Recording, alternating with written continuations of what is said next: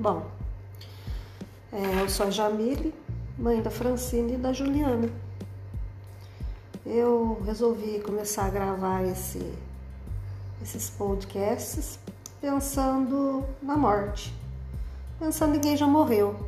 Não tô com nenhum problema depressivo e não é nenhuma nenhuma carta de suicídio isso, tem uma carta áudio de suicídio. É pensando na saudade que a morte nos traz. E eu tenho muita saudade das minhas avós e do meu avô. De um avô, né? Só tive contato com um. E eu gostaria muito de ter um, um áudio deles. E eu não tenho. Eu perdi um irmão quando tinha 16 anos, né? Eu tinha 18, ele perdeu a vida aos 16 anos. E um certo tempo depois alguém me disse que a gente demora mais tempo para esquecer da fisionomia da pessoa e a gente não esquece porque sempre está vendo uma foto, está vendo alguma coisa. Já a voz a gente esquece. E sempre eu fecho os olhos e tento, e forço a lembrar da voz do meu irmão e não lembro. Eu até lembro um pouco mais da voz, tento lembrar da voz do meu avô, da minha avó, mas eu acho que é tudo imaginação.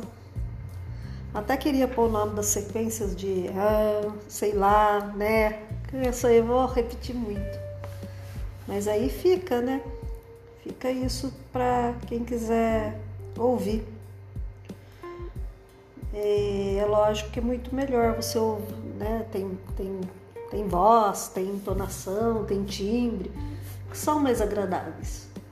Mas eu fazendo isso mesmo para ser ouvida depois. É, né, esse meu irmão ele tinha problema né, de, de fala, inclusive. E nós que convivíamos com ele entendíamos as coisas que ele falava, mas as pessoas da rua não. E não dá para imaginar quanto eu pagaria para hoje ter uma gravação dele.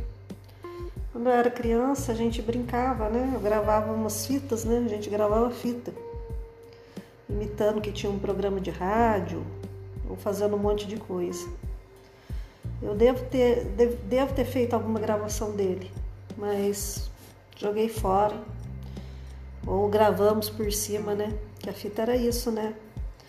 A gente ficava lá escutando rádio, na hora que ia tocar a música que a gente gostava, corria lá e apertava o REC, né? Deixava o pause e o REC. Na hora que ia gravar, tirava do pause e gravava a música, depois apertava o pause de novo, até gravar a fita inteira. É, filhas, isso aí. Isso é nos anos 80. Na minha infância, a gente não copiava e colava um arquivo de áudio.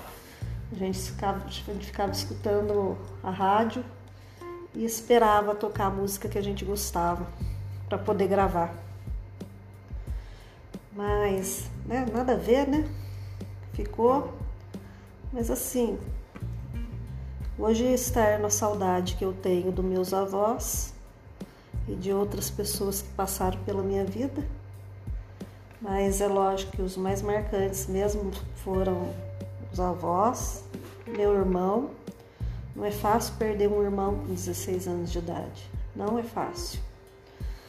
É, na, um dos episódios, né, na, na morte dele, uma tia-avó, irmã da minha avó paterna, falou: Ai, por que, que você tá chorando? Eu já perdi um monte de irmão e um monte de amigo. E eu, na minha sutileza e delicadeza, falei para você: é velha. É normal que já tenha morrido um monte de gente na sua vida. Mas é isso que eu pensava com 18 anos, que não é normal a gente perder um irmão com 18 anos.